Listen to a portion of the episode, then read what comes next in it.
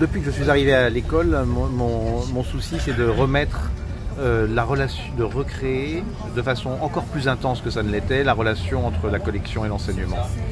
Et pour ça, il faut que les étudiants puissent se réapproprier euh, la collection. Et donc, euh, quand Xavier est venu proposer de faire une exposition avec notre collection, je me suis dit que ça serait parfait pour euh, en faire la première manifestation de la filière, en montrant des chefs-d'œuvre du patrimoine et en même temps montrant des jeunes artistes de l'école, les artistes qui ne sont pas de l'école que ces artistes, que ces jeunes artistes regardent, et évidemment de les laisser euh, choisir avec moi les chefs-d'œuvre de la collection. Donc ça a commencé comme ça, et le thème, Oui, le thème est venu lorsque sur place, je me suis aperçu que Xavier Vélan avait voulu somptueusement anéantir l'endroit en le transformant en fantôme. Et euh, le cabaret du néant est un, est un sujet auquel j'avais fait attention dans les années passées. C'est donc un sujet que j'ai choisi euh, et dont j'ai choisi les, les, euh, les parties, mais qui a été habité ensuite par la conversation avec les étudiants. Et, ce qui m'a intéressé dans le cabaret du néant, évidemment, c'est que c'était, vous savez que c'était à l'origine un cabaret philosophique qui se trouvait en Belgique, et que la philosophie soit à, l'origine du cabaret du néant était quelque chose que je trouvais très beau, et que les dates m'ont particulièrement intéressé entre 95 et, et- et- entre 1895 et 1900, c'est-à-dire au moment où Mallarmé écrivait euh, Le coup de dé. Et donc rendait euh, la, à l'art la possibilité de faire résonner le néant. Et donc, euh, comme nous avons une collection extraordinaire en anatomie à, à l'école, j'avais la possibilité de faire la relation entre le néant comme crainte au Moyen Âge, le néant comme euh, objet de fascination et de découverte scientifique euh, au XVIIIe siècle, après la Révolution, et, euh, et le néant comme recherche poétique au XXe siècle, autour, après Mallarmé et son effet, jusqu'à Marcel Duchamp.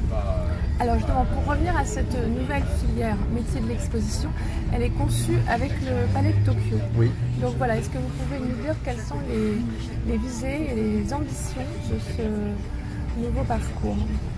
Il est très important que les étudiants, artistes, quand ils sortent de, leur formation, aient la possibilité de continuer à vivre ou de leur art ou dans un milieu artistique qui leur permette euh, de, rester avec euh, cet univers qu'ils affectionnent.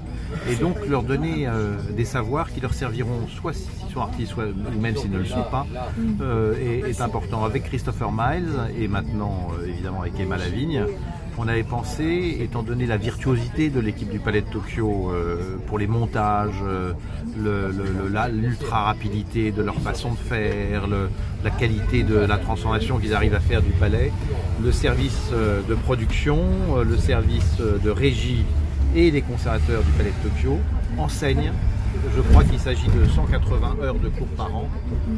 Ces jeunes étudiants, ce petit groupe de 20 étudiants qui, con- qui- qui- qui- qui est, euh, qui est la filière, et, et leur, et partagent des compétences et leur propose des collaborations temporaires.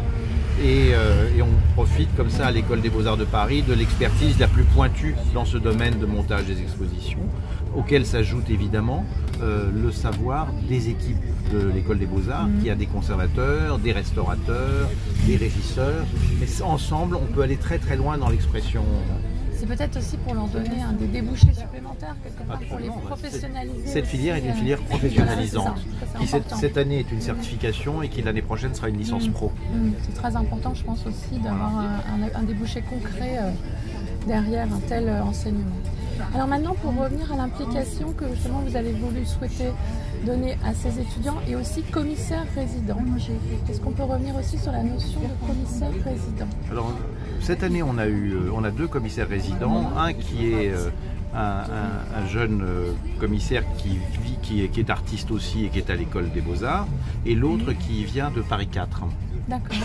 et, et qui a eu un doctorat ou une maîtrise, je ne sais plus, mais on va vérifier, il faut que je vérifie ce point-là parce que je- l'ignore, Et, euh, et pour moi, c'est très important d'avoir, j'espère que l'année prochaine, on en aura quatre, d'avoir des jeunes commissaires qui circulent dans les ateliers de l'école des beaux-arts, adoptent des artistes qu'ils aiment particulièrement, continuent à vivre avec eux et qui, dans l'évolution de leur carrière, avec les potentialités qu'ils auront, euh, continuent de se faire accompagner par les, les amitiés intellectuelles euh, qu'ils auront créées avec ces artistes. Et donc c'est utile pour les, art- pour les jeunes étudiants artistes de l'école des beaux-arts, pour, euh, et, et ça permet de, de faire vibrer les- dans la vie les choses ne se, ne se créent que dans le, le- le réseau d'admiration que l'on peut fabriquer quand on est, les, quand on est jeune. les Voilà. affinités qu'on noue.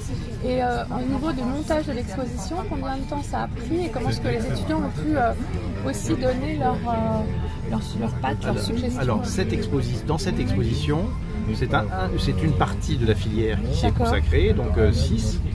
et ils ont tous été co-commissaires avec moi. C'est-à-dire D'accord. qu'il n'y a pas eu de relation d'autorité entre nous, une fois le sujet euh, Mhm. accepté, que je proposais. Euh, et nous avons choisi ensemble les œuvres, les artistes, etc. Et tout le monde est dans une position de co-commissaire. Mais comme ils font ce travail de filière, ils ont fait aussi, avec l'équipe du FRAC, mais ils ont fait euh, les textes, les, la scénographie, le travail de montage. De ils A ont à de A à Z. Mhm. Voilà. Et ça, c'est de A à Z, c'est très important. Mais tous, aucun n'a été euh, séparé euh, de la partie intellectuelle ou de la partie matérielle de l'exposition.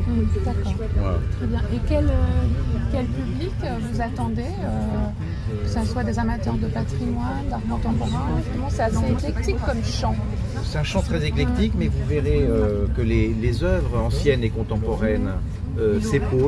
Les, jeunes artistes encore étudiants et les artistes euh, vivants euh, contemporains qui, continuent à, qui, qui ont été choisis par euh, les étudiants parce qu'ils ont une admiration pour eux.